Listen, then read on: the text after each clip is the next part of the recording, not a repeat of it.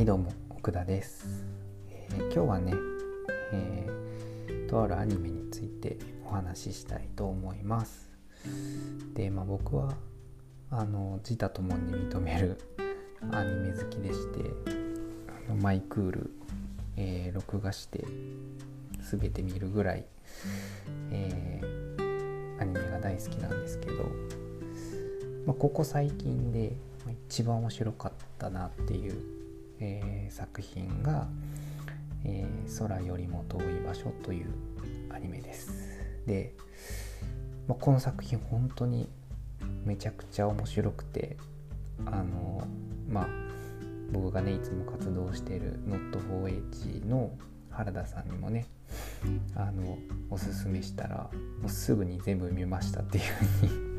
言ってくださったりとか、まあね、妻にもねあの勧めたらなんか一気見してしまったって言ってなんか南極に行きたくなったわって言ってたんですけど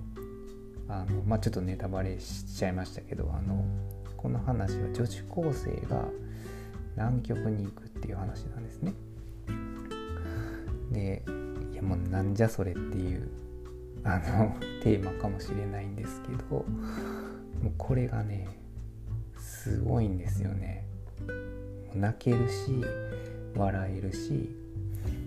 泣けるしみたいなね。もう最後まで、えー、もう全て考えられているシナリオ。もそうですしなんか何よりそのキャラクターをやっぱり好きになれる。っていうのが一番なんか大きいなと思ってなんかそれぞれ4人の女の子がなんかそれぞれの思いを持ってなんかこう一つのことをね一つの目標に向かって、えー、進んでいくっていうのがなんかすごいこうこっちもこう見てるこっちもなんか感動するし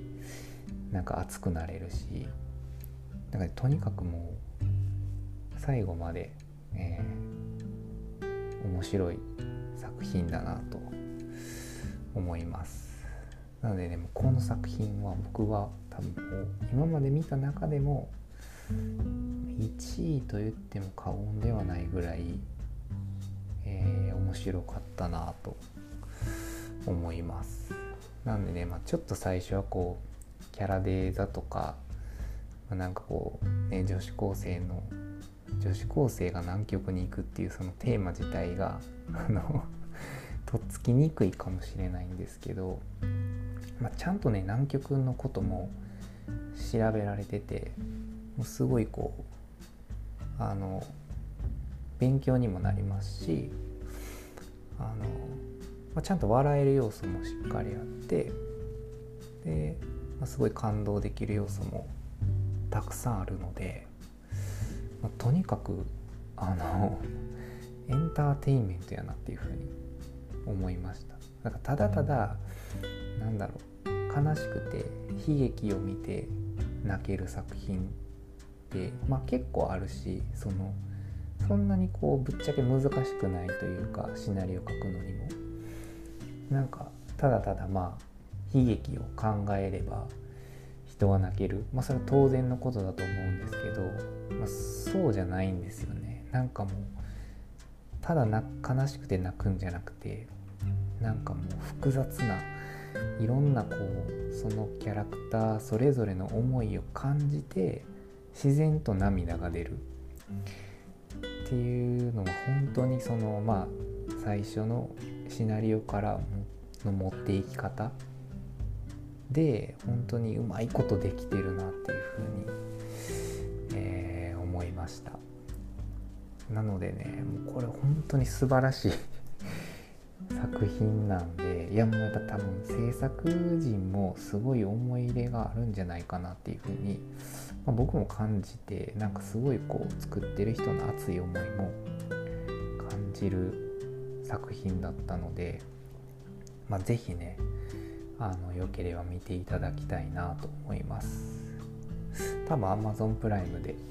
まあ、見れると思うのでねあの、13話ぐらいの、えーまあ、1話20分ぐらいなんで、まあ、そんなにね時間はお時間は取らせないと思うので、まあ、一度まあ興味を持たれた方は、まあ、是非、えー、ご覧いただきたいなと思います。はい、まあ、今日はそんな感じですかね。はい、それではバイバイ。